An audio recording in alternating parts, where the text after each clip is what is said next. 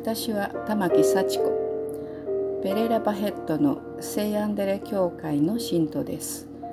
今日ご一緒に学ぶ聖書の箇所はコリント人への第2の手紙第4章5節から10節までです。私たちは自分自身を述べ伝えるのではなく主であるイエス・キリストを述べ伝えています。私たち自身はイエスのためにあなた方に仕えるしもべなのです。闇から光が輝き出ようと命じられた神は私たちの心の内に輝いて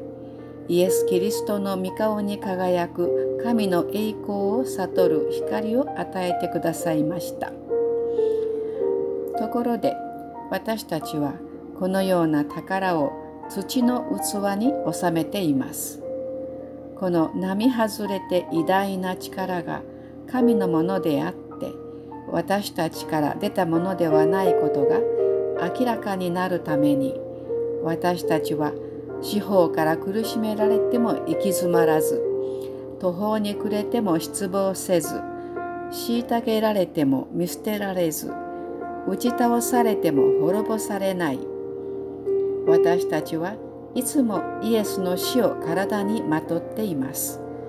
イエスの命がこの体に現れるために。自分自身を述べ伝えるのではなく主であるイエス・キリストを述べ伝えているという箇所で思い出したことをお話しします。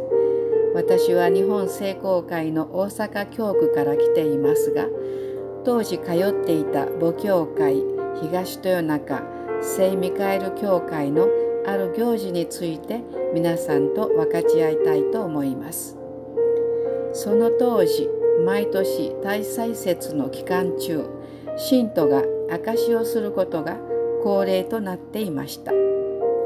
そして皆の前で証しをすることについて司祭が指導されたことが印象に残っています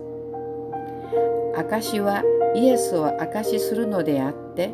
自分の宣伝ではないので自分が何をしたかを伝えるのではなくイエスが自身の中で何をされたかを語るのだと教えられましたこの教えと同時に思い出すのがこれをどなたから聞いたのかは今は思い出せませんが日本のお祭りに使う提灯のことです。竹を細くしたもので枠を作り和紙で覆い中に火を灯して周りを明るく照らすランプのようなものです。今は中に電球を入れて使用しますがお祭りにはたくさんの組織やお店が協力金を寄付しその神の提灯に名前を入れて広告のために利用しています。提灯は中の光がしっかり灯り周りを照らすのが本来の目的です。しかしもし提灯の表面全体に宣伝文句や会社名を書くと中の明かりが外に出ません。そのようにもし証しをする人が自分の宣伝ばかりすると肝心の自分の中におられるイエスが表に現れません。聞いた人がイエスのことを聞いたと思えるかあるいはその話し手の偉大さや自慢話を聞いたと思うかが問われます。自分の心の中心にイエスがおられるのかそれとも自我がその中心を陣取っているかです。そして私たち自身は神に作られた壊れやすい土の器に過ぎないこと。それは私たちがイエスに代わって人々に仕えるために選ばれた道具であり自身には力も誇るもののないことを知らなければなりません。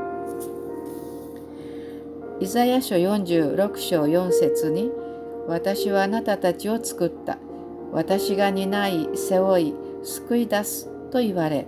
10節では「私は初めからすでに先のことを告げまだならないことをすでに昔から約束しておいた。私の計画は必ずなり、私は望むことをすべて実行すると記されています。さらに11節で私の計画に従う者を呼ぶ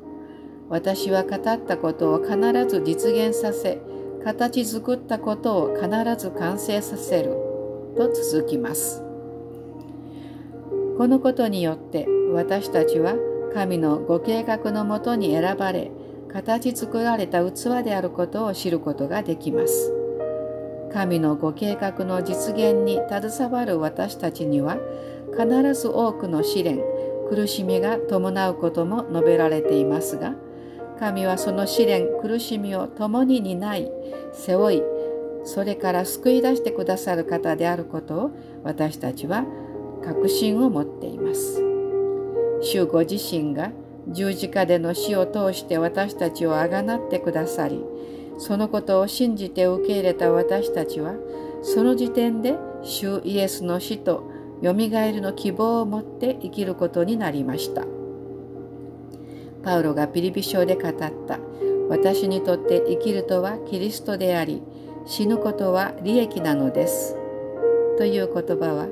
キリストに倣ってあるいはキリストを着てという表現があるように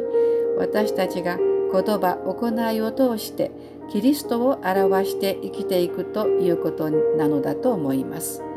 そして死とは私たちに与えられるよみがえりの希望であり主に迎えられる喜びなのだと信じます祈りましょう私たち一人一人は神のご計画のうちに選ばれ生かされているものであることを神に感謝します。神はこの世のすべての人々の霊を救うために主イエスをお送りくださいました。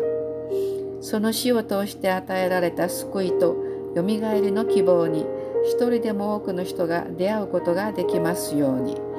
昨年から続く恐怖のパンデミアの中にある今こそ神に出会い真に生きる意味を知り生き生きと生きることができますようにしてください。主イエス・キリストの皆を通して感謝しお祈りいたします。アーメン